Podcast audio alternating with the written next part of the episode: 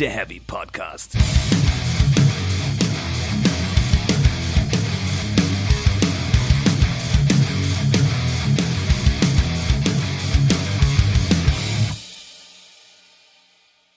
Hallo und herzlich willkommen zur zweiten Folge von Speak Metal, dem Heavy Podcast. Mein Name ist Jasper und mir gegenüber sitzt wieder der Stefan. Hallo Jasper, ich freue mich hier zu sein. Das Thema dieser zweiten Folge wurde quasi von dir festgelegt, weil du nämlich bei der Ausstrahlung der ersten Folge nicht vor Ort warst und mich damit allein gelassen hast. Wo warst du? Was war wichtiger als Speak Metal? Äh, das möchte ich äh, so nicht stehen lassen. Ich war aus beruflichen Gründen leider nicht da. Ich war in Groningen in den schönen Niederlanden bei der Eurosonic Norderschlag. Das ist so ein, äh, ja, kennen Sie ja, vielleicht andere noch nicht, das ist so ein Business-Treffen für, für die europäische Musikbranche, also Festivalveranstalter, Labels, Booker, was weiß ich, alle, die irgendwie mit Musik zu tun haben, kommen da zusammen. Einmal im Jahr um sich auszutauschen und Bands zu gucken und Bier zu trinken und lauter solche Geschichten. Und da war ich jetzt, war deswegen tatsächlich bei der Premiere nicht dabei, aber das wird sich dann jetzt auch ändern. Und ja, ich habe euch einfach viel mitgebracht zu erzählen und auch dir, Jasper. Und deswegen bin ich heute für den ersten Teil zumindest mal ein bisschen der Agenda-Setter, aber das ist ja auch mal ganz schön. Und zwar folgendes, äh, wie ich sagte, ähm, sind da sehr viele Business-Leute, Musik-Business-Leute unterwegs, so auch Vertreter wie, wie ich jetzt zum Beispiel und äh, unsere Kolleginnen und Kollegen aus dem Metal-Bereich. Und da gab es auch einige Veranstaltungen, ähm, die das Thema Metal zum Zentrum hatten. Und eines davon fand ich sehr, sehr schön. Es war eine Panel-Diskussion zwischen einem Kollegen von uns, einem Kollegen vom Summer Breeze, einem finnischen Kollegen vom äh, Tasca Open Air und einem Booker von Doomstar Booking aus den Niederlanden. Und ähm, die hatten, der Moderator hat eine ganz nette Art, dieses Ding zu führen. Hat einfach sehr nette Thesen so an die Wand geklatscht und eine davon, die, mit der wollte ich dich einfach mal so jetzt vollkommen unverblümt konfrontieren und mal gucken, was du so aus dem Bauch heraus dazu sagst. Bitte. Die These lautet, sollte Metal vom Hip-Hop lernen? Oh. Ja, so ein bisschen hatten wir das ja schon in der ersten Folge angesprochen. Da war das Thema diese äh, Boxen für Alben, dass ja zum Beispiel der Hip-Hop deutlich weiter ist. Allgemein in Sachen Promo, finde ich, ist der Hip-Hop weiter. Also musikalisch sollte er nicht vom Hip-Hop lernen. ähm, aber was den ganzen Rest angeht, ah, ich finde auch immer, dass der Hip-Hop tatsächlich äh, dem Metal gar nicht so unähnlich ist, was viele Sachen angeht. Zum Beispiel diese True- und Untrue-Diskussion.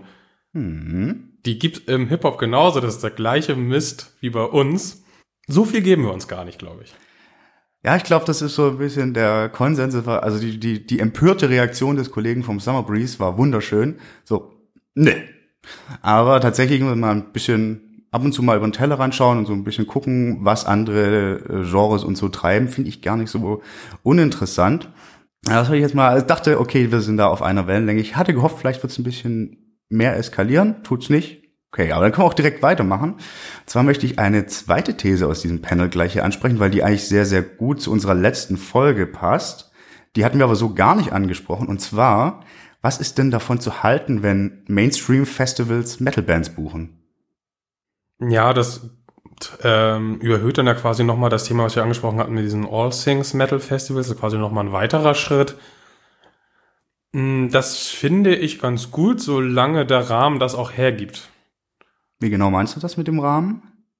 Ja, also wenn das irgendwie nur so drei Metal-Bands sind, um einfach drei Metal-Bands zu haben und irgendwie ohne Sinn und Verstand werden die da reingebucht und dann äh, spielen da irgendwie meinetwegen Slayer vor 100 Leuten, das finde ich überhaupt nicht sinnvoll. Aber wenn du meinetwegen sagst, wir machen irgendwie ein Rockfestival und haben auch eine harte Seite und dann passen da so ein paar mainstreamigere Metal-Acts durchaus ganz gut rein, denke ich. Das kann man wohl so sehen. Ich, ich fand noch irgendwie den Gedanken ganz schön, kann das dann so ein bisschen Mal abgesehen davon, dass ja irgendwie Musikkonsum eher inzwischen gemischt ist, also sowieso war, aber kann es vielleicht dann auch so ein bisschen Türöffner sein, dass irgendjemand mit 14 auf dem Metal Festival, also zum Beispiel, was weiß ich, so eine Band wie Parkway Drive passt ja zum Beispiel gut dahin, sieht und dann denkt, oh, was, was ist das denn? Vielleicht muss ich mich mehr damit beschäftigen. Meinst du, es kann so passieren? Das glaube ich durchaus auch, ja. Das war ja auch mein Punkt letztes Mal bei den Metal Festivals allgemein, genau. dass dann halt mehrere Zielgruppen zusammenkommen was aber auch ein bisschen mein Problem ist, andererseits ist dann, ähm, das sieht man auf Festivals, die wirklich ganz bunt sind, Da prallen dann einfach auch Gruppen mit verschiedenen Wertesystemen teilweise aufeinander, weil der Festivalgeher an sich hat nicht unbedingt immer das gleiche Wertesystem, aber zwei Metalheads schon viel eher oder auch zwei Techno-Fans oder zwei Hip-Hop-Fans. Und dann ist irgendwie die Grundstimmung meiner Erfahrung nach immer so ein bisschen aggressiver und angespannter und man ist nicht unbedingt dann aus dem gleichen Grund da, sondern der eine möchte das abfeiern, der möchte der andere das abfeiern und das, das kann auch schon ein bisschen blöd manchmal ausgehen. Ah, okay. Also meine Erfahrung war tatsächlich mehr grundlegend, dass in Anführungszeichen Mainstream-Festivals ohnehin ein bisschen aggressiver sind als zum Beispiel jedes Metal-Festival. Ja, aber ich glaube genau deswegen. Ich glaube, das ist tatsächlich mit der Grund, weil du hast einfach nicht das gemeinsame Mindset. Ich glaube auch, das sind dann, also mit Sicherheit sind da auch andere Leute dabei, aber ich kann mir auch vorstellen, dass da einfach viele, viele wirklich nur zum Feiern da sind und dann ist das ja schon mal ein anderer Mindset, als wir sind hier wegen der Mucke, sondern wir sind hier zum Feiern und dann randalierst du ja vielleicht auch schon mal eher, das könnte sein. Ähm, ein Argument möchte ich da aber auch noch kontra geben, soweit ich eigentlich auch für mehr Metal Acts in größeren Rahmen in Anführungszeichen bin, aber muss ja auch so aus praktischer Sicht sagen, ist halt dann doof, wenn eine große Band wie zum Beispiel ähm, Heaven Shall Burn, die letztes Jahr auf dem äh, Deichbrand gespielt haben, durch den Gebietsschutz dann unter Umständen für Metal-Festivals nicht mehr verfügbar sind. Ja, äh, Gebietsschutz ist allgemein ein Thema, was man mal ansprechen sollte. Das tut der Szene bestimmt nicht nur gut, das kann auch Probleme aufwerfen bei Heaven Shall Burn und dergleichen, ja, das sind tatsächlich solche Grenzgänger-Bands, irgendwie, die zum Beispiel vielleicht auch wegen der politischen Einstellung wunderbar auf so ein Festival passen, wo auch Bands wie Final Sahne Fischfilet oder so spielen. Ja, das ist eine ganz schwierige Frage. Da hast du eine schöne These ausgegraben, auf jeden Fall. Ja, der habe ich auch nicht so ausgegraben. Die fiel da natürlich logischerweise in diesem Panel. Aber äh, warum ich das Ganze jetzt so mal aufgezogen habe, ist, ich möchte natürlich auch ein bisschen was erzählen was ich so an Metal-Bands tatsächlich auf diesem Eurosonic gesehen habe, das doch mehr oder weniger sehr, sehr mainstreamig ist mit äh, Indie, Rock, Pop, Singer, Songwriter, Zeugs, Elektrokram und was weiß ich nicht. Aber ich habe zum Beispiel Seal and Arde gesehen. Meine Top 5. Ganz genau, Platz 5 deiner, deiner, deiner Top-Alben 2017. Und ich muss sagen, es hat mich nicht ganz so weggeflasht, wie ich gedacht hatte. War sehr, sehr schön, sehr, sehr rund. Aber was ich viel spannender fand, die haben zweimal gespielt. Und zwar einmal jetzt am Mittwoch. Und da war ich mit äh, den Kolleginnen und Kollegen und da war das gut voll in diesem kleinen Club, in dem sie gespielt haben. Dann hatten sie aber am Donnerstag gleich nochmal gespielt und zwar in einem wesentlich größeren Venue. Und da war dann tatsächlich Einlassstopp. Hm. Und äh, zwar nicht nur für, für in Anführungszeichen reguläre Festivalgänger, die ja auch äh, beim Eurosonic unterwegs sind, sondern auch für wie es so schön heißt, Delegierten. Also das heißt, da ist auch so, so Crossover-Acts, so, die, die wirklich was Seltsames in diesem Fall zusammenbringen, durchaus Potenzial irgendwie ganz schön viele Leute abzuholen. Das fand ich echt bezeichnend und ähm, hat mich auch ein bisschen überrascht, muss ich sagen, dass es dann so krass wurde. Wobei sich da die Frage stellt, ob das jetzt an der Mischung allgemein liegt oder einfach daran, dass es auch ein relativ neues Projekt ist. Weil wenn die vielleicht schon seit zehn Jahren durch die Gegend äh, fahren würden damit, dann wäre das sicherlich nochmal was anderes. Glaube ich. Das ist einfach so, es ist anders und es ist neu. Das ist, glaube ich, beides ein wichtiger Faktor dafür, warum solche Bands dann gut funktionieren. Da, da kannst du echt gut recht haben, wo ich auch sagen muss, ich war ja, wie gesagt, schon, fand das Konzert sehr gut, aber nicht so groß, wie ich gedacht hätte. Und ich muss auch sagen, den neuen Song finde ich jetzt nicht so geil. Vielleicht ist da für mich auch schon dieser Novelty-Effekt tatsächlich vorbei. Hm, das ist ja auch wieder ein Thema. Ähm, Gimmick-Bands würde ich das vielleicht mal nennen. Ja, genau. Ähm, dem man auch eine wunderbare, komplette Folge widmen sollte irgendwann mal, weil da kann man ganz viel drüber reden. Es gibt ganz viele Bands, die sich auf ein oder zwei Gimmicks ausruhen. Ja, ist die Frage, wie schnell ist das bei so einem absurden Projekt in Anführungszeichen äh, erreicht? Ja, müssen wir mal schauen. Wir werden das natürlich weiterverfolgen. Na gut, was, also jetzt, jetzt kommt ein Punkt und ich hatte das Jasper schon vorgewarnt. Ich muss jetzt ein bisschen kurz abfanboyen.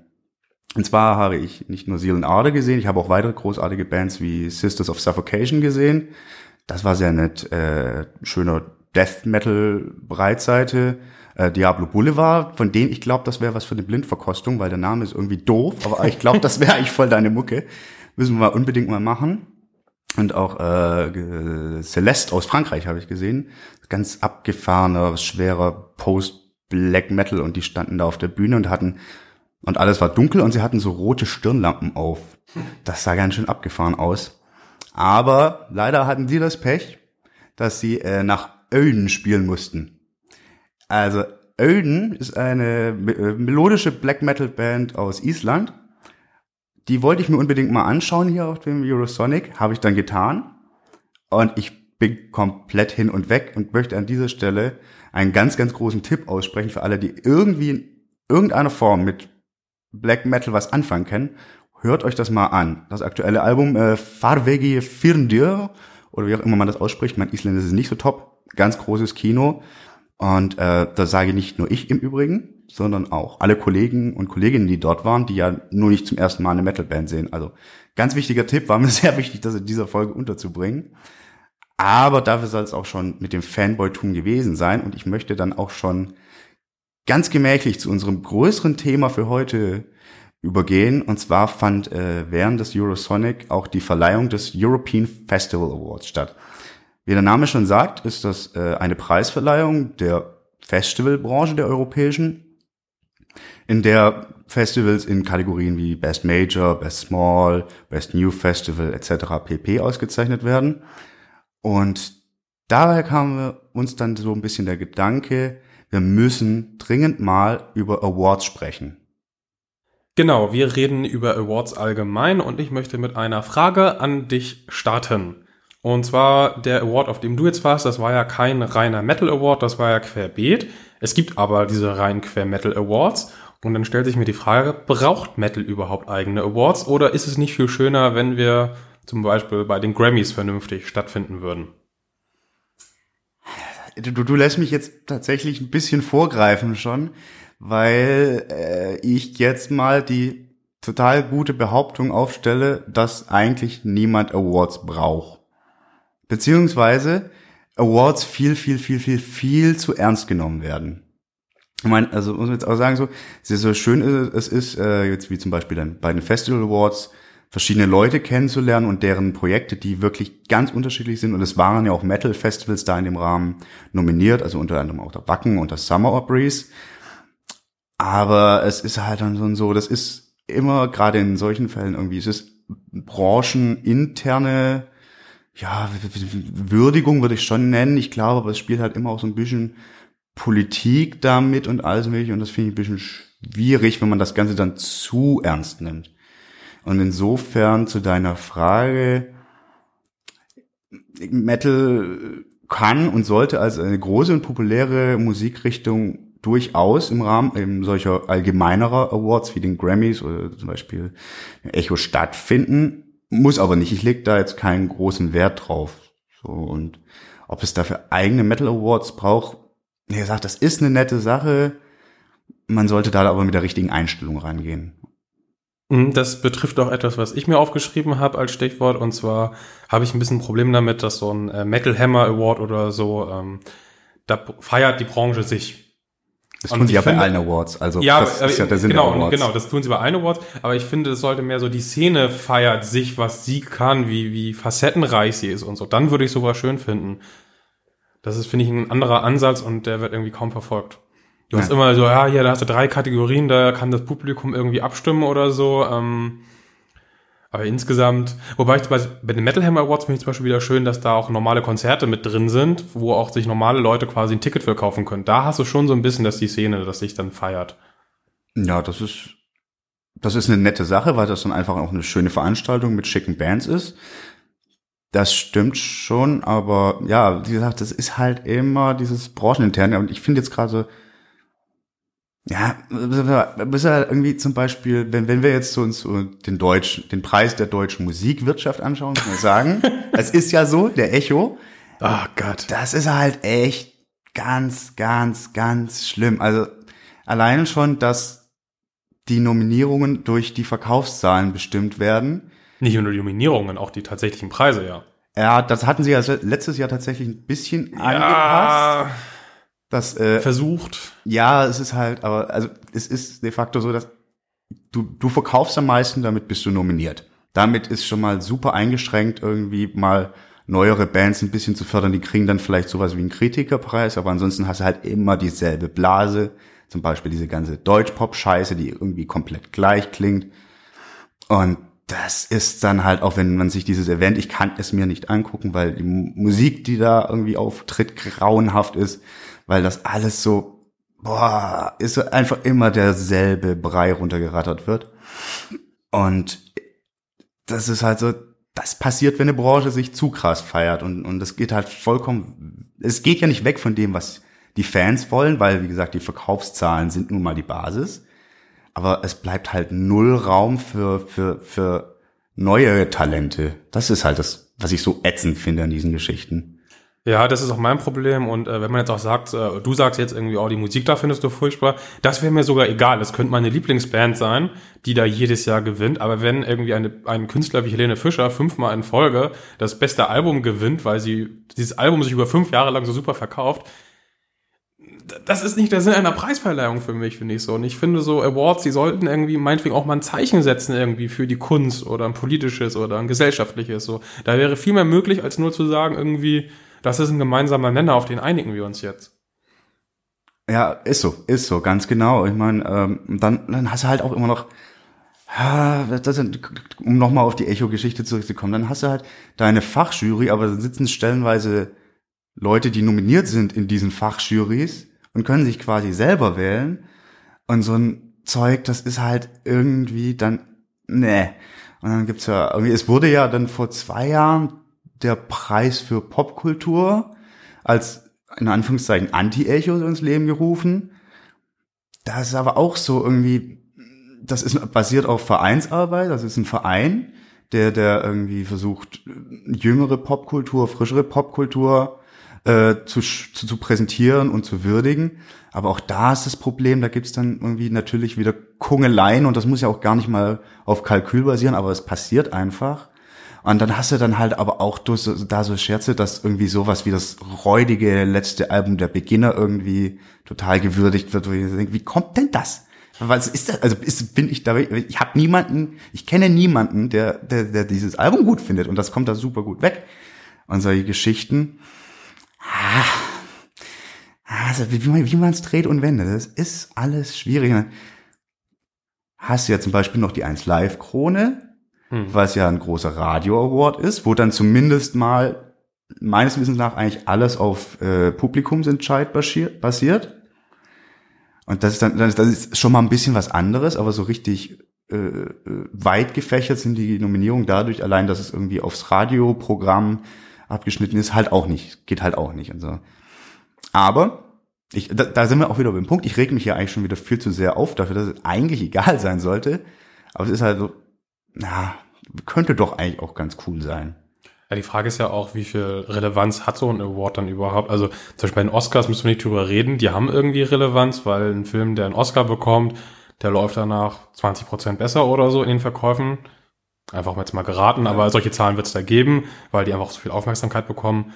Aber so ein Echo oder so, hat der überhaupt noch ein Echo in, der, in den Verkäufen? Wow, wow, wow. Bringt das einem Künstler überhaupt noch irgendwas, ein Echo zu bekommen? Oder sagen da eh alle, na, ist ja. halt auch doll egal, weil wenn du ein Echo bekommst, dann bist du eh schon so bekannt. Das ändert auch nichts mehr. Und bei einem Metal Hammer Award, wenn dann Amona Mars oben stehen, das ist nun auch nichts irgendwie, äh, wo die Band, glaube ich, groß von profitiert, weil die wird eh jeder, der Metal hört, schon kennen und sich seine Meinung gebildet haben. Es sei denn, wir kommen halt wieder zu irgendwelchen Spezialkategorien und irgendwelchen Entdeckungen. So, dann würde ich es wieder spannend finden. Das ist so, das ist so. Ja gut, da muss man auch irgendwie beim Metal Hammer Award ja sagen, der, da, da sah ich jetzt schon so die letzten Jahre, dass da auch wirklich bisschen wirklich darauf geachtet wurde, auch neuere Sachen, neuere Bands ba Platten von neuen Bands und sowas zu würdigen, das finde ich dann schon wesentlich besser und ob so ein Preis letztlich was bringt. Also ich denke, es ist für viele Künstler, die, die den Echo jetzt abräumen, das ist, wie du schon sagst, das ist vielleicht nett und dann freuen sie sich mit Sicherheit. Aber das, das, das ändert auch nichts daran, dass sie so oder so wahnsinnig populär sind. Das, das ist ja irgendwie, das ist, also, das ist ja kein Kreis, das ist ja einfach das bleibt ja einfach so, dass die dann, du wirst ja nicht unpopulärer, wenn du ein Echo gewinnst. Nee, das ist eigentlich fast das gleiche wie, äh, du bekommst eine goldene Schallplatte. Ja, so bist du erfolgreich. Genau das gleiche Ding. So, das ist dein Zertifikat dafür, dass du viel verkaufst. Das siehst du aber auch auf deinem Bankkonto. Ähm, Ja, genau. Das ist ja auch schon nochmal so eine Grütze, dann, an, oh, dass er einen Preis kriegt, wenn man eigentlich schon Preise dafür kriegt, dass man eigentlich wahnsinnig viel absetzt. Äh, das ist eigentlich wahnsinnig schwierig. Also haben wir das gleiche Grundproblem mit solchen Awards. Ist so, ist so. Und ich möchte jetzt mal, ich habe mich ein bisschen schlau gemacht, beziehungsweise habe mich schon länger damit auseinandergesetzt, wie das denn in anderen Ländern passiert. Und ich bin ein großer Fan Norwegens und der norwegischen Musikszene, sage ich mal. Und habe mir daher deren Preis nochmal ein bisschen näher angeschaut, den Spellemannspriesen. Und da muss man ja sagen, die, den Bezug und die, die, die Kultur, die in Norwegen gelebt wird, was auch Metal betrifft, ist ja eine ganz, ganz andere. Da ist ja Metal wirklich Teil, wird als Teil der Landeskultur begriffen und steht tatsächlich auch bei diesen Awards als ganz eigenständige Kategorie äh, zu, zur Nominierung bereit. So. Und dann, ich habe mal geschaut, jetzt irgendwie vor ein paar Tagen wurden die Nominierungen für diese Kategorie bekannt gegeben und die lesen sich wie folgt. Äh, Enslaved, Helheim, Satyricon ähm, und Hodem Rife. So, das sind in diesem Fall tatsächlich ja vier Black Metal Bands, zwei ja, eigentlich drei sehr große und eine relativ neu mit Horde Rife. Das liest sich ja grundlegend schon mal gut. So. Jetzt, kommt jetzt ein Aber, oder? Jetzt kommt ein dickes, dickes, dickes, fettes Aber. Nein, bevor ich das Aber mache, möchte ich noch sagen, ähm, warum ich überhaupt auf diesen Preis gekommen bin. Es ist halt dann auch so, dass auch während dieser Verleihung Metal gut stattfindet. Zum Beispiel gibt es da schöne Aufnahme von, lass mich lügen, 2013 kann das hinkommen, das kommt hin äh, bei der zum Beispiel Quälertag auf der Bühne standen, Evi Vandra gespielt haben. Mhm. Ähm, zwei ganz große Popstars aus Norwegen, also so, so Singer-Songwriter-mäßig, mit Gitarre gespielt haben und eine Drumline von Typen, die Eulenmasken auf hatten, durch die Gegend marschiert ist. Also einfach cooles Zeug so, das, das macht Spaß. Aber ich habe mir mal unseren äh, Kumpel Gunnar Sauermann geschnappt. Und der kennt sich ja sehr, sehr gut aus was äh, Norwegen und die norwegische Musikindustrie betrifft. Und er hat mir halt erzählt, wie das da abläuft. Und da ist es zum einen so, dass du dir eine Nominierung, wenn du eine Nominierung beantragst, kostet dich was. Da, okay. Das, da geht schon mal los. Und dann gibt es für jede einzelne Jury, also für jede Kategorie gibt es eine Fachjury, die in dieser Kategorie dann über den Gewinn entscheidet. Und dann kann das halt auch mal ganz schnell passieren, dass eins der Jurymitglieder für quasi die eigene, das eigene Projekt äh, votiert und das damit diesen Preis bekommt. Und ja, das war halt wieder bei diesem Gemauschel und diesem Business intern. Mm, das ist nicht schön, ne? Das hat irgendwie so ein bisschen, wo ich dachte, okay, wenn das gerade im Black Metal, da zahlen dann Black Metal Bands dafür, dass sie für so einen blöden Preis nominiert werden. Das machen die mit oder macht dann das Label das oder? So weit bin ich jetzt gar nicht gegangen. Muss ja so sein. Das kommt aber wieder ein Aber, beziehungsweise ein, ein die eigentlich die, die Pointe dieser Geschichte. Ähm, da hatte mich Gunnar drauf gemacht und das hatte ich tatsächlich schon mal gelesen. Enslaved haben schon öfter jetzt diesen Preis äh, bekommen. Und ich glaube, es muss 2005 das erste Mal gewesen sein. Und äh, ich finde das so wahnsinnig super. Äh, die haben den Preis dann der, der, der, der, der Garage Bar in Bergen, also diesem diesem Black Metal Treffpunkt gestiftet. Als Türöffner für die Toiletten. ja, schön. Äh, also mega, also super. Okay, und aber sie geben trotzdem Geld dafür aus, dass sie den bekommen können vielleicht. Das muss ja dann tatsächlich so sein. Ich, das ist halt wahrscheinlich auch ja labelseitig aber. Ich kann mir auch nicht vorstellen, dass irgendwie ein Satyr oder so Wert darauf legt, dass er so einen blöden Preis bekommt. Nee, die, die Künstler dann da mit Sicherheit nicht. Das nee, das muss dann ja irgendwie das Label sein. Ja. Das Management, irgendwie sowas. Ha, der sich davon irgendeinen Vorteil erhofft. Naja, es ist ja dann schon nochmal klar, also Würdigung und eben vielleicht dann doch tatsächlich nochmal ein bisschen mehr Popularität. Also wenn man Geld dafür ausgibt, dann will man ja auch Geld am Ende rausbekommen. Ja, eben. Ansonsten ist es natürlich egal, aber da dreht ja jeder BWLer den Hals für umsonst. Im Prinzip schon, außer, ja, außer du brauchst irgendwie schicke neue Toilettentüröffner. Ja, das ist natürlich, also die kosten auch viel Ko sonst. Kostet Geld. Und ist auch die Frage, wie viel oder wie viel Geld reden wir da überhaupt? Ne? Ist das jetzt quasi nur äh, eine, also eine Verwaltungsgebühr oder reden wir wirklich von einer Summe, die dann auch bei einer kleinen Band wirklich wehtun würde? Also ich da, das klang schon so, als ob das durchaus ein bisschen mehr wäre. Also wenn wir jetzt Okay. hier von 100 Kronen, also das, das haut ja schon mal gar nicht in äh, äh, Bearbeitungsgebühr auf gut Deutsch sprechen würden. Ne? Kommt nicht viel bei rum. Ja. Ja, spannend. Dazu. Ja, also es ist, es auch irgendwie es ist so eine Veranstaltung, die kann man sich echt mal schön angucken, weil halt dann auch irgendwie, wenn du Glück hast, eine coole Metalband eben auftritt. Ich fand auch, was du erzählt hast, dass sie dann die, die Metalband mit anderen Musikern zusammen performt haben und so. Ähm, was sowas finde ich dann auch mal nett oder auch diese Geschichte hier mit Metallica und Lady Gaga. Ich meine, da kann man zu stehen, wie man möchte, aber einfach, ähm, dass die sowas zusammen machen und dass da Metal quasi akzeptiert wird und gewürdigt wird von allen. Das finde ich ja positiv, aber wenn dann hintenrum wieder so ein Gemauschel ist und mit Geld und so, ah, Ja, aber das, das ist ja genau der Punkt, den ich bringen wollte. So, ich glaube, das lässt sich bei solchen Awards nicht vermeiden, weil doch wahrscheinlich einfach auch der tiefere Sinn darin ist, genau sowas durchzubringen. Und na, deswegen, wie gesagt, meine Einstellung, äh, einen Award zu bekommen, ist schön. Es ist auch wirklich immer eine, also unter Umständen ist es eine Würdigung, kann es eine sehr schöne Würdigung sein. Da muss ich kurz nochmal zu den European Festival Awards zurückgreifen. Da wurden nämlich unter anderem auch äh, in einer Kategorie namens Excellence and Passion Leute nominiert, die sich in irgendeiner Form wahnsinnig toll in der Festivallandschaft einbringen. Und, und das fand ich sehr schön, weil das dann da wirklich abseits von Business-Gedanken war, sondern wirklich so mal Persönlichkeiten, die halt wirklich Lust haben auf Festivals und da gute Ideen haben und das einbringen, dass die gewürdigt werden. Das finde ich dann schon wieder ganz okay. Ja, das klingt eigentlich nach einer ganz guten Idee. Damit haben wir das Thema, das allgemeine Thema, glaube ich, ganz gut äh, abgefrühstückt. Oder? Hast du noch etwas? Ich müsste mal überlegen. Nee, ich bin eigentlich alles losgeworden, was ich loswerden wollte. Ja, guck mal, dann sind wir jetzt ungefähr bei einer halben Stunde dafür. Der nächste Punkt wäre, äh, obwohl wir eigentlich gesagt haben, dass wir Awards allgemein nicht so toll finden, wären unsere fünf Kategorien, die wir in unserem eigenen Metal Award prämieren würden. Ganz genau. Wir wollen uns also mal, also wir haben uns Gedanken gemacht, wenn wir eine Awardshow hätten, wie die denn aussehen würde.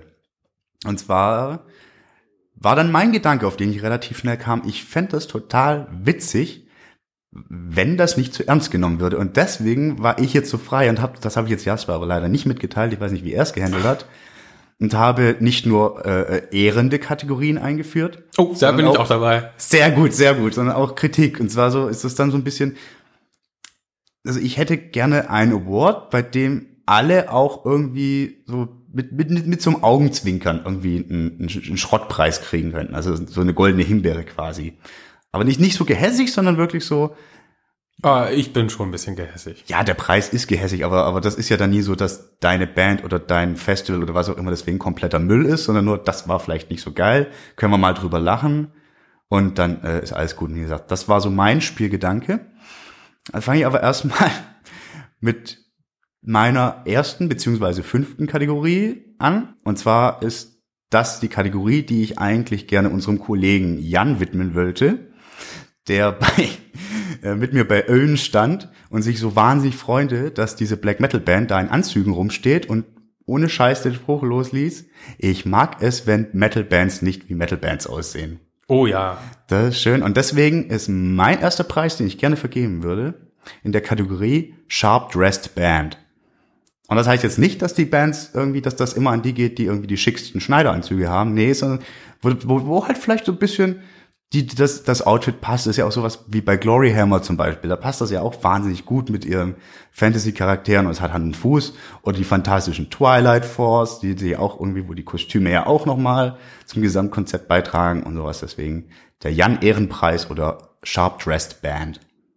Das ist lustig, weil mein äh, fünfter Platz in dem Fall äh, geht auch sehr stark in die Richtung. Und zwar ist das die beste Live-Performance, beziehungsweise das beste Live-Konzept, wo neben, oh, die haben voll viele Flammenwerfer, halt auch genau sowas reinfällt, dass das irgendwie Hand und Fuß hat, was die da veranstalten. Oder auch ein sehr bewusster Kontrast ist, das kann ja auch cool sein.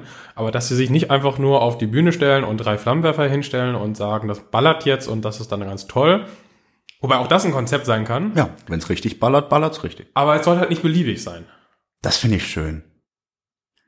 Also das, das ist ja auch tatsächlich, das, das wäre was, das könnte man ohne um Umwände so, so aufnehmen. Und das ist wirklich, wie du sagst, wahnsinnig, wahnsinnig wichtig und da steckt ja auch immer so viel Arbeit dahinter, sowas geil zu machen. Und das muss ja auch nicht groß sein, das muss ja einfach nur mit Liebe gemacht sein. Und das mal zu würdigen im Rahmen so eines solchen Awards, das fände ich cool. Also das würde mir richtig gut gefallen. Das stimmt. Deine nächste Kategorie? Ja, ich glaube, die könnte dir auch ganz gut gefallen. Und zwar ist das jetzt meine erste, äh, in Anführungszeichen, Diss-Kategorie. Und zwar möchte ich sie gerne nennen, dieses Internet wird sich eh nicht durchsetzen. Und ich möchte damit die hässlichsten Webseiten, Oh, Band-Webseiten aus der Hölle oder auch die dämlichsten Online-Strategien bisschen also hervorheben. würden, das würden dann ja die ganzen Power-Metal-Bands auf jeden Fall gewinnen. ganz, ganz viele.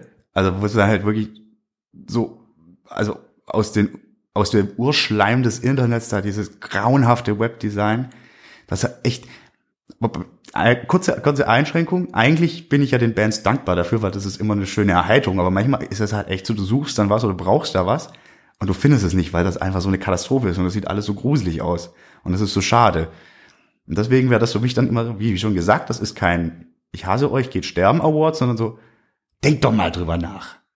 Es ist eine Liebe, es ist liebevolle, konstruktive Kritik in dem Fall. Ach, schön. Ich habe tatsächlich diese Woche erst wieder einen MySpace-Link bekommen von einer Band. Oha, MySpace. Dass das inzwischen komplett umgestellt wurde und deswegen ihre Seite nicht mehr so aussieht, wie sie mal aussehen sollte, haben die, glaube ich, selbst noch nicht gemerkt, weil die wahrscheinlich auch seit 20 Jahren nicht mehr auf ihrem MySpace-Profil waren. Aber es hat mich doch wieder sehr gefreut, weil das ist noch eine Spur grauenhafter als die äh, Power-Metal-Band-Homepages, die in den 80ern hängen geblieben sind. Ja, das stimmt. Das, das bringt ja auch gar nichts. Also, naja, okay. Das ist ein ganz dunkles Kapitel von Social Media, ist ja MySpace. Na, Diese furchtbaren, blinkenden Seiten.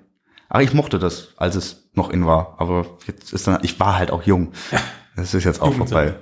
Ja. In welcher Kategorie gibt's denn bei dir die nächsten Preise? Das wäre jetzt auch ein Negativpreis und zwar das verlogenste Interview. Ich habe ja schon gesagt, dass ich Interviews sowieso nicht so toll finde, aber immer wenn ich dann höre so, ja, und das nächste Album, das wird unser Bestes und dann sind wir wieder heavy, so wie die Fans sich gewünscht haben und dann kommt das raus und ist es einfach das Gegenteil.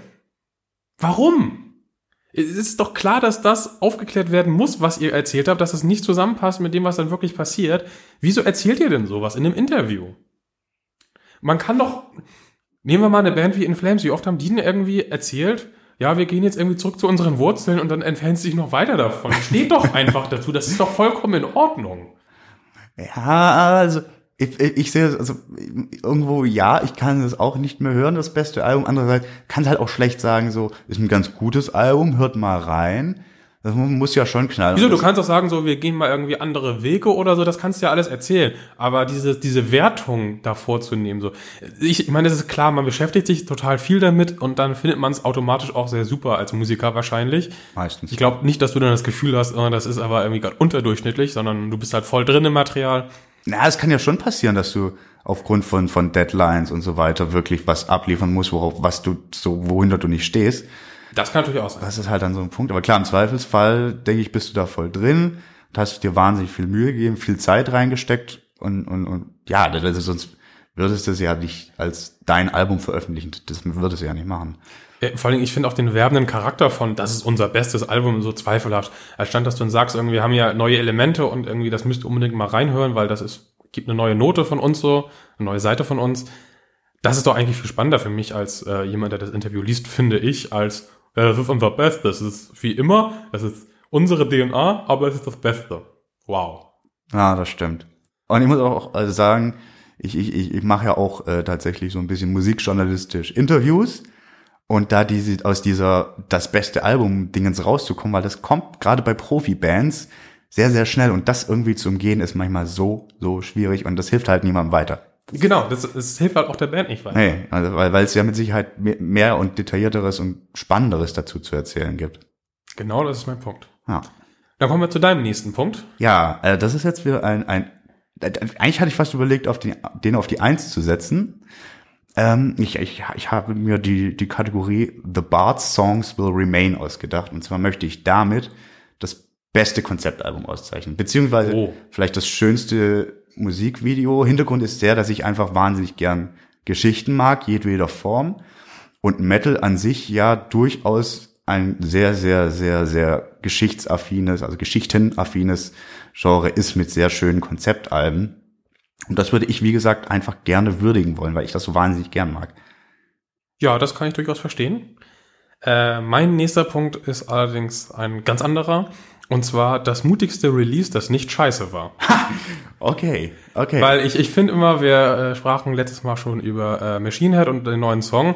Und ich finde immer, wenn Bands sowas machen, finde ich das mutig, wenn die sagen, so, wir verändern uns das mal, äh, auch gerne mal radikal. Aber dann muss es trotzdem noch gut sein, weil ganz oft ist es so, ja, wir machen jetzt irgendwie, äh, ich nehme das Beispiel in Flames so, ja, wir gehen jetzt in die Richtung von Coldplay oder so, ja, aber dann bitte gut. Nicht, dass ich jetzt die neuen Flames Alben total furchtbar finde. Ich finde da immer noch gute Sachen drauf. Aber irgendwie der Turn, den finde ich nicht so gelungen. Ja. Und, um als positives Beispiel würde ich zum Beispiel äh, hier Me and That Man nehmen. Okay, aber das ist ja ein ganz neues Projekt. Es ist ein ganz neues Projekt, aber der bekannte Musiker bricht halt völlig aus dem aus, für das er bekannt ist. Und das ist auch noch geil. Mhm. Und das finde ich halt super. So, davon möchte ich mehr. Oder auch Zusammenarbeiten von verschiedenen Bands, wo man sagen würde, komische Idee, glaube ich nicht dran und dann kommt's raus und zack, es ist geil. Und um wieder ein Negativbeispiel zu nehmen, Metallica mit Lulu. ja, natürlich dürft ihr sowas machen. Ihr könnt machen, was ihr wollt und ihr müsst euch dafür nicht verteidigen, aber dann soll es bitte gut sein. Ja, ja, okay, das ist ja schon extrem.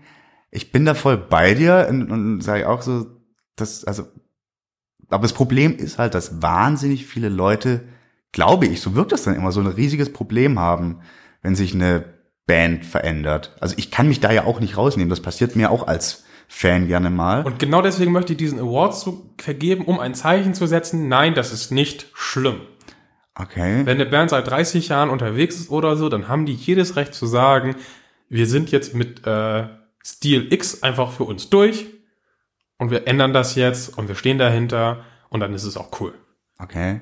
Ja gut, okay, wenn ich so drüber nachdenke zum Beispiel, dann würde ich den gerne in Retrospektive zum Beispiel Judas Priest für Turbo verleihen, das ja ganz viele Leute hassen. Ich finde das Album irgendwie eigentlich fast am spaßigsten. Nicht am besten, aber am spaßigsten.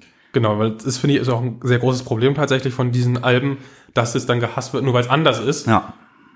Und überhaupt nicht bewertet wird, wie es eigentlich ist. Genau, das stimmt. Außer halt von Leuten, die vielleicht die Band dadurch dann neu entdecken und dann wieder mit dem anderen Zeugs nicht anfangen können. Aber es ist natürlich schwierig. Wie bringst du das zusammen? Ja, das stimmt.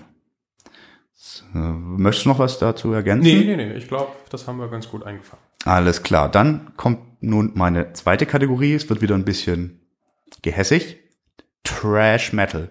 Die dämlichste Merchandise-Idee. Gravedigger das Olivenöl. Oh ja, schön. Also, Bocknagar das Bartöl. ja, das ist ja, das ist schon, ich glaube, Da habe ich wieder so eine kleine ironische Spitze vielleicht drin, eben. aber Ja, das, das muss man einfach mal gucken, dass, also, was da auf, was für Ideen manche Bands kommen, was Merch betrifft. Und das ist halt so, manche sagen auch äh, manche Festivals. definitiv tun das auch manche Festivals. Und da einfach mal so sagen, ey, das ist irgendwie, wenn das halt auch nicht zur Band passt, ja, irgendwie so Olivenöl, ja, irgendwie Griechenland, äh, äh, bei Gravedigger, und wenn das dann so lieb ist, oder, oder irgendwie auch das fünftausendste Bier irgendeiner Band, Oh, oder ja. der Wein, oder Whisky, Oh. vielleicht dann mal ein Absinth oder so, oder, äh, nee, also, Ja, bei sowas finde ich ja irgendwie, ähm, wenn du zum Beispiel wie bei äh, Maiden hast, die haben ganz gut so gezeigt, wie sie selbst in dem Prozess von der Erstellung von diesem Zeug mit drin waren. Dass sie sich wirklich da irgendwie durch eine Brauerei durchgetrunken haben, bis sich dann entschieden haben, so, so soll unser Bier schmecken. Das ist schon wieder ein anderer Schnack, auch wenn ich es immer noch ein bisschen seltsam finde, als zu sagen, wir kaufen jetzt Bier X ein und kleben unseren Aufkleber drauf Ganz und genau. dann ist das irgendwie Motorhead-Bier oder so. ganz genau das. Oh, dahin. Trash Den Metal. würde ich auf jeden Fall auch, äh, wenn wir zusammen einen Preis machen sollten, würde ich den mit aufnehmen, ja. Sehr schön, das freut mich. Ja. Äh, mein nächster Platz ist ganz langweilig. Das ist einfach schlicht das beste Album, weil ich finde, Live-Konzerte hin oder her, ich finde, das Album ist immer noch das Wichtigste im Metal eigentlich. Und ähm, deswegen kann man das auf keinen Fall raus, äh, rauslassen und deswegen ist das für mich. Okay, also das wäre für mich halt einfach so eine der Kategorien gewesen, die schon gesetzt wären, so. Ne, ja, beste aber ich Band, beste noch Newcomer, mal, noch beste mal Album. extra auf jeden Fall erwähnen, weil zum Beispiel beste Band finde ich zum Beispiel wieder schwierig. Ist schwierig auf jeden Fall, oder, oder ja. Also sprechen wir gleich drüber. Ah ja, okay, also äh, ja, also hatte ja schon gesagt, dass ich wahnsinniger Albumfan ebenfalls bin und daher auch für mich so oder so eine wichtige Kategorie. Natürlich kann man dann auch wieder streiten, gerade wie ich, der irgendwie anstatt eine Top 5 für ein Jahr eine Top 20 oder Top 70 machen würde, weil er so viele Alben irgendwie sehr gerne mag. Naja, darf auf gar keinen Fall untergehen. Ja, dann kommen wir jetzt zu meinem ersten Platz und der ist eigentlich quasi gar nicht so richtig zu ermitteln, beziehungsweise müsste ganz, ganz vielen Bands verpasst werden. Aber äh, ich möchte gerne Whims and Posers Leave the Hall verleihen. Und zwar für äh, äh, die fanfreundlichste und authentischste Band und oder die Band mit dem wenigsten Bullshit in dem, was sie tut. Ich, das, ist, Schön. das ist halt echt der Punkt so, das ist einfach ein Großteil der Bands, die eigentlich genau das sind und leben. Deswegen wäre das für mich zum Beispiel eine ganz, eigentlich wären für mich alle Kategorien so ein bisschen Fan-Voting-mäßig, aber das wäre sowas, wo ich irgendwie, den möchte ich gern positiver geben. Ich möchte nicht größte Nervband vergeben, aber eben sowas, ihr seid abhängig, also unabhängig von der Musik, die ihr macht, die mit Sicherheit dann auch sehr gut ist, seid ihr einfach cool und, und das soll gewürdigt werden. Das wäre so mein Gedanke dahinter. Wie gesagt, das ist nicht zu bestimmen und das wäre eigentlich auch unfair, aber irgendwie das fände ich schön, mal einfach auch anzusprechen. Ja, finde ich auch eine spannende Idee. Äh, mein erster Platz geht in eine andere Richtung und äh, hat auch nicht so einen schönen Titel. Und zwar das beste ganzheitliche Konzept. Geht, geht ja ein bisschen mit rein. Ja, also, genau, das geht ein bisschen damit rein und damit meine ich, das soll alles, was eine Band macht, soll bitte Hand und Fuß haben Ja. und da wären wir zum Beispiel auch wieder beim Thema Live-Performance. Äh, das soll irgendwie alles miteinander verschmelzen. Da soll irgendwie eine coole Idee hinterstecken, die verfolgt wird. Da sind wir auch bei Konzeptalben zum Beispiel, ist ja auch so ein Punkt. Ich finde, wenn alles bei einer Band ineinander reingreift, du hörst die Platte und dann siehst du sie live und du denkst nicht, hä, was sind das für komische Typen, sondern das macht irgendwie alles Sinn so, dann ist das irgendwie eine richtig feine Sache. Ja, das, vielleicht wäre das auch einfach, wären das die, die, die Kriterien, nach denen man beste Band bewerten sollte. Ja, daran dachte ich tatsächlich auch, als äh, wir eben beste Band ansprachen. Das geht schon stark in die Richtung Ah. auf jeden Fall. Aber ich meine halt auch nicht nur wirklich die Band, sondern halt auch so Sachen wie Marketingkonzepte dahinter oder so. Und halt auch, was du eben erzählt hast von wegen äh, Kontakt mit den Fans, so dass alles irgendwie, dass das so ein Fluss ist und alle arbeiten auf das gleiche Ziel hin. Das finde ich eine schöne Sache, weil eine Band müsste so viel mehr sein als nur die Musik. Das ist richtig. Ich möchte dazu auch kurz nochmal zu meinem ersten Preis äh, ein, äh, äh, erklären. Es geht nicht darum, dass die Band irgendwie die ganze Zeit mit den Fans kuscheln muss. Es geht darum, dass sie authentisch sind in dem, was sie tun. Genau. Wenn ich die welthassende Black Metal Band bin, dann will, will ich wahrscheinlich nicht mit den Fans kuscheln und das ist auch okay, weil es aber eben, weil, weil ich das nicht bin. Darum geht's Authentizität.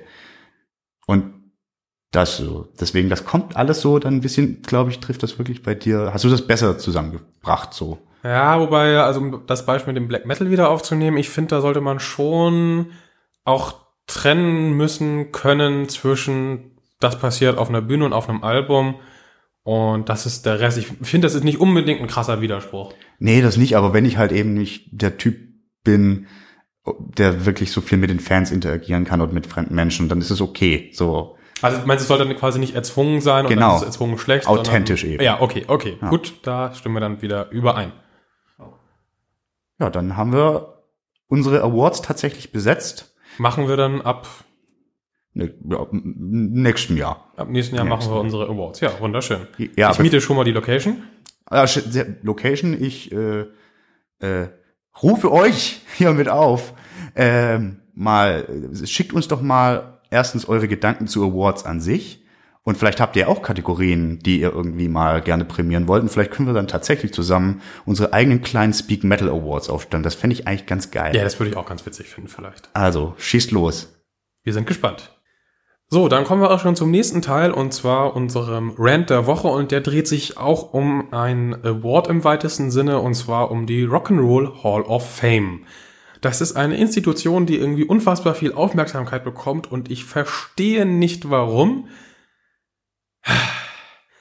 Die Künstler, die dort ausgezeichnet werden, sind alle schon Fame. Den muss man das nicht mehr erzählen, dass sie noch Fame sind du brauchst nicht nur John Lennon erzählen, irgendwie, oh, du bist jetzt in der Rock'n'Roll Hall of Fame. Was bringt das denn irgendwem, außer dass der dann weiteren Preis bekommt irgendwie? Das ist wieder nur, die Branche pusht ihre Künstler, um mehr Platten zu verkaufen. Da, das ist nämlich auch ein Branchenverband, der diese äh, Rock'n'Roll Hall of Fame leitet. Dann haben die noch ein Museum draus gemacht, das heißt, die nehmen auch noch Eintrittsgelder, um dann irgendwie die Leute da durchzuführen. Was so in jedem Rockhard-Café oder wie die äh, ganzen verschiedenen Geschichten heißen. Hardrock. Hardrock-Café, danke. Das Rockhard kann nichts dafür. Nee, aber in jedem Hardrock-Café hängen genau die gleichen Sachen an jeder Wand kostenlos rum, da musst du nur irgendwas zu trinken kaufen. Dieses ganze Konzept ist so, äh, das ist. Mm. Und wenn man dann sich darauf einlässt, meinetwegen, und sagt, ja, okay, wir machen so eine Hall of Fame irgendwie, äh, vielleicht ist es doch ganz gut, solche Sachen einmal festgehalten zu haben, dann doch bitte richtig. Weil die Auswahl, die Bandbreite, die ist ganz seltsam. Du hast da Acts wie Madonna und Run DMC und Tupac. Und wenn man dann sagt, okay, man erweitert Rock so weit, dann müsste noch so viel anderes drin sein. Und gerade Metal findet quasi gar nicht statt. Da hast du Metallica, ja, okay, aber die sind halt auch unfassbar populär. Und dann noch äh, ACDC und Kiss, das ist Hardrock eher. Und das war's dann. Ja, Das, das war's. Und ah, irgendwie die Bandbreite, die gefällt mir überhaupt nicht. Und wie gesagt, nehmt doch bitte lieber Leute aus der zweiten Reihe, die wunderbare Sachen geleistet haben für die Musik, aber vielleicht einfach nicht so groß wurden. Weil da gibt's ja ganz viele Beispiele, dass irgendwelche Pioniere nie diesen großen Durchbruch hatten, aber total wichtige Sachen geleistet haben. Das stimmt. Und die fehlen da komplett. Und das ist, finde ich, die müssten eher in einer Hall of Fame auftauchen, wo man sagen müsste, ja, das sind die Leute, vor denen müssen wir uns quasi verbeugen, weil die viel für uns geleistet haben. Die tauchen da nicht auf. Ja, ja, das, ja. Da kann ich eigentlich nicht viel zu ergänzen, tatsächlich. Ja, Hass ist gerechtfertigt. Und dann haben wir, habe ich noch ein schönes Beispiel dafür, irgendwie doppelzüngig da alles ist. Da gibt nämlich ein wunderschönes Zitat von äh, einem Deep Purple-Mitglied, der fragte, wer zur Hölle will schon Teil einer Institution sein? Was hat das mit Rock'n'Roll zu tun? 2016 wurden die Purple dann aufgenommen und fanden das total toll. Naja, wer, wer das dann wirklich toll fand, ist ja die Frage, ne? Ja, die sind da hin und haben da gespielt und so und äh, Naja, also es war kein, ich nehme diesen Preis nicht an. also das wäre dann wieder Punkrock. Das wäre Punkrock, ja. Punkrock äh, war übrigens auch lange äh, außen vor. Die Sex Pistols haben zum Beispiel auch rumgehatet über die Rock'n'Roll und Fame und wurden dann auch aufgenommen. Ich glaube, man muss nur rumhaten, dann wird man aufgenommen und das erste Album muss 25 Jahre, glaube ich, her sein. Das heißt, in 25 Jahren werden wir aufgenommen, weil ich gerade rumgehatet habe. Äh, Ich glaube, ich habe das Konzept verstanden. Ich hoffe, ich lebe dann noch, um diesen Preis abzulehnen. Ja, das machen wir dann. So. Grüße gehen raus. Ja, ich glaube, damit haben wir jetzt ordentlich über Awards hergezogen und auch ein paar eigene Ideen gehabt. Ähm, damit können wir das Thema, glaube ich, ganz gut abschließen. Wir haben nämlich bald auch schon eine Stunde voll. Deswegen würden wir jetzt zum vorletzten Punkt des heutigen Tages kommen. Und zwar haben wir erste Kommentare bekommen und wollen die einmal kommentieren, um darauf einzugehen. Möchtest du starten? Äh, ich, ich, ich fange gern an. Äh, auf jeden Fall vielen, vielen Dank an alle, die uns auf allen möglichen Kanälen kontaktiert haben. Sei es bei Facebook oder äh, auf unserer Homepage oder eben direkt persönlich. Ähm, mein erster Dank geht raus an äh, Flo. Der hat schon ein bisschen Podcast-Erfahrung und hat uns ein paar Tipps mitgegeben, die, glaube ich, ganz gut helfen. Und ich möchte, nachdem ich mir gestern eine Folge seines Podcasts Lost Levels angeschaut hatte, hier gerne eine Empfehlung raussprechen. Du magst ja auch Videospiele, ist ein sehr netter, unabhängiger äh, Spiele-Podcast. Hängen die nicht mit Superlevel irgendwie zusammen? Ganz genau, Ja, ganz schön. genau. Und äh, ja, auch äh, Shoutout an Flo, vielen Dank. Ich habe wahnsinnig Bock auf No Truth with the Furies. Ja, äh, ich ähm, schließe mich dem Danke auf jeden Fall an, äh, an alle Richtungen. Ich hatte irgendwie ein bisschen die Befürchtung, dass nichts zusammenkommt, aus dem man erzählen könnte. Es kam aber tatsächlich viel zu viel zusammen, um alles zu erzählen. Ähm, deswegen habe ich mich auf den Jonathan ein bisschen versteift, von dem ich zwei Sachen einmal vorlesen möchte. Und zwar äh, schrieb er äh, einmal, also wir haben geschattet tatsächlich, deswegen findet man das auch nirgends sonst. Das Einzige, was auffällt, manchmal halt ein Mikro ein bisschen doll. Die Antwort ist nein, eigentlich halt das Mikrofon gar nicht, ähm, sondern wir haben das seltsame Problem, dass eines der Mikros oder auch beide in der Aufnahmegeschwindigkeit ein bisschen variieren. Das heißt, nach ein paar Minuten steht plötzlich die eine Spur ein bisschen über und es gibt einen sehr seltsamen Hall-Effekt. Wir haben noch nicht so ganz rausgefunden, woran das liegt, aber wir arbeiten dran. Und äh, deswegen möchte ich allen, die darunter leiden, äh, zurufen, haltet durch. Es Wir geben, wir geben unser Bestes Und wir nehmen Tipps auch sehr gerne entgegen, was das angeht. Ja, bitte. Vielleicht, vielleicht wisst ihr ja auch direkt die Lösung, was, was genau da überhaupt passiert. Genau, also wir haben so Sachen wie Sample Rate und so, das ist eigentlich alles identisch, aber wir haben auch, sehr, das finde ich, in der äh, Post-Production sehr gut hinbekommen, aber es ist immer noch Raum nach oben. Es ist immer Luft nach oben, das ist wahr. Okay, äh, hatte Jonathan sonst noch was geschrieben? Ja, genau, ich kann einfach mal weitermachen. Genau. Ähm, denn er fragte, was haltet ihr davon, wenn ihr in jeder Folge ein Album der Woche präsentiert? Kann ja aus jeglichen Epochen stammen, einfach damit man jede Woche mal etwas hat, wo man genauer reinhören kann, wo man vorher vielleicht gar nicht drauf gekommen wäre. Finde ich eigentlich eine gute Idee. Andererseits, wenn man zu viele Sachen hat, die man wöchentlich macht, dann hakt man irgendwann nur noch ab und hat gar keine Zeit mehr für große Diskussionen über andere Dinge. Das haben wir, glaube ich, in der ersten Folge schon gemerkt, wo wir wahnsinnig viel auf dem Zettel hatten, eigentlich hätten Sachen wegstreichen müssen, weil wir schon super drüber waren. Ja, es ist so, also dem würde ich mich anschließen. Also zunächst mal mit dem Dank, äh, Jonathan. Das wäre ja auch tatsächlich was, was ich sehr, sehr gerne machen würde. Aber ich glaube auch, dass das nicht als wöchentliche Rubrik geeignet ist. Aber es ist schon auch wirklich angedacht, dass wir vor allen Dingen, wenn wir irgendwie über ein Album stolpern, das eher so unbekannt ist, dass wir das auch irgendwie hier mal so mit aufnehmen. Ich werde ab und zu ein bisschen auf dem Blog vielleicht was veröffentlichen, wenn ich irgendwie was ausschnapp. Also als ganz reguläre Rubrik wird's wahrscheinlich wirklich zu viel. Aber vielen, vielen Dank für den Input. Genau, also ich sehe es auch eher als anlassbezogene Möglichkeit, die wir dann auch definitiv wahrnehmen. Und wir haben ja auch schon über ein paar Sachen geredet, die in die Richtung gehen. Okay. Wobei, wenn ich jetzt, dann, dann möchte ich ein bisschen Zeit haben noch, äh, nein, eine Minute, ähm, mit dem Dank an äh, Stefan und Tim, die beide äh, das Album Amber Galactic von The Night Flight Orchestra als ihr Highlight 2017 rausgeworfen haben. Das ist auch ein sehr schönes, ja. Du kanntest das gar nicht, oder? Ich kannte das nicht. Ich wusste wohl, dass das ähm, der, der Soulwork-Sänger ist, aber also, das, das klang auf dem Papier auch wieder komisch. Nee, also ich finde zum Beispiel schon den Namen total schön. Da wären wir beim Thema Bandnamen. Finde ich einen total schönen Namen für so ein Projekt. Ich war da irgendwie ja dann bei, bei Trans-Siberian Orchestra, keine Ahnung. Anyway, äh, ich habe dann auf äh, die Empfehlung der beiden mir das mal angehört. Muss auch ein bisschen revidieren. Ich hatte behauptet, ich würde AOR gar nicht so mögen. Das stimmt ja. nicht. Ich mag nur, nur halt neueren nicht, weil mit Foreigner, Toto und Journey und so. Wollte gerade sagen, da gehen dir doch äh, die, Augen auf. Da, ja, wenn, wenn da nur so Hits am Start sind. Und man muss halt sagen, The Night Flight Orchestra haben diese Hits. Super. Also wirklich auch Hörempfehlung an alle, die ein bisschen was mit durchaus kitschigem, schlonzigen, aber halt geilem und halt, wo wir schon sind, ganzheitlich geilem. Die Videos sind ja auch geil, das ist Science Fiction angehaucht. Wenn, wenn so mit, mit sowas was anfangen kann, hört da mal rein. Es hat, macht echt Spaß. Vielen Dank, Stefan, vielen Dank, Tim. Äh, dann würde ich gleich noch ein kurzes Dank auch noch äh, an äh, Micha, der uns äh, auf der Homepage kommentiert hatte, loswerden, weil wir zu schädlich waren, unsere Top 5 Podcasts bei Folge 0 zu listen. Nein, nein, du warst nicht da, du hast mich alleine gelassen und deswegen habe ich einfach nicht alles hinbekommen. Wir müssen aber die Wahrheit sagen. Ja, es ist so, äh, ich meine nur, wir hätten das eigentlich schon vorher vorbereiten können, wie wir auch die Alben vorbereitet haben. Aber das ist natürlich ein Anlass. Äh, das hatte Flo übrigens auch angemerkt, dass wir äh, Shownotes vielleicht werden gar nicht so schlecht. Dann wir jetzt immer machen, werden auch hier irgendwie Sachen verlinken, über die wir schnacken. Das, das nehmen wir als auf jeden Fall mit auf. So, das wollte ich noch dazu sagen. Genau, wobei ich da keine Romane haben möchte, aber so zwei, drei Absätze zur Folge gestartet sind wir, glaube ich, mit ungefähr einem Absatz zur Folge und genau. das so ein bisschen das ergänzen ist, glaube ich, kein schlechter Ansatz.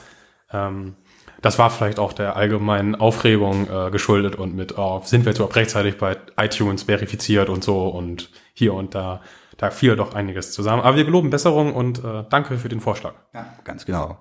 Äh, dann möchte ich noch kurz, das fand ich gestern sehr, sehr lustig. Ich hatte äh, das gestern dann erst geschafft, mal auch auf meinem privaten Instagram-Profil darauf hinzuweisen, dass ich jetzt hier Leute zusabbel. Und da hat tatsächlich Rex Brown das geliked, der Pantera-Bassist, also wahrscheinlich äh, der Mensch, der den Kanal von Rex Browns Instagram-Kanal betreut. Aber das fand ich witzig, wollte ich nur kurz losgelassen als unseren ersten prominenten Fan. Dann wissen wir auch, wer als erstes zu einem Interview vorbeikommt. Das wäre echt geil. Ja, das wollte ich nur kurz loswerden an dieser Stelle. Muss ich vorher die Küche nochmal durchwischen? Ach, das geht doch. Doch ganz ordentlich hier. Naja. Ja, äh, hast du noch weitere Kommentare? Weil ich habe mich tatsächlich, wie gesagt, auf Jonathan ein bisschen versteift, einfach weil man den woanders nicht lesen konnte. Äh, ja, ich würde auch gerne noch äh, Rüdiger ansprechen, der äh, sehr schön mit uns auf Facebook schon angefangen hat, beziehungsweise mit mir gestern Nacht war das dann, äh, äh zu diskutieren. Gerne, also dafür ist die Facebook-Seite da, wenn ihr äh, Ideen habt und irgendwelche Dinge auch komplett anders seht als wir, schießt los. Das habe ich noch gar nicht gelesen. Was erzählt er denn ungefähr? Äh, naja, also es, das ging halt da, da tatsächlich rum, irgendwie, dass das äh, MySpace schon so eine Geschichte war, beziehungsweise muss man jetzt sagen, das Internet an sich, das Musikkonsum und alles, was damit zu tun hat, wie es halt alle Lebenslagen verändert hat, äh, äh sehr stark eingegangen ist. Wir haben kurz Periscope angesprochen, was ja oh. wirklich, das hatte er gesagt, irgendwie bei den Hamburg Metal Days 2016, als der heißes Scheiß ausgerufen wurde und jetzt, ja, wo ist es? Ja, abgetaucht.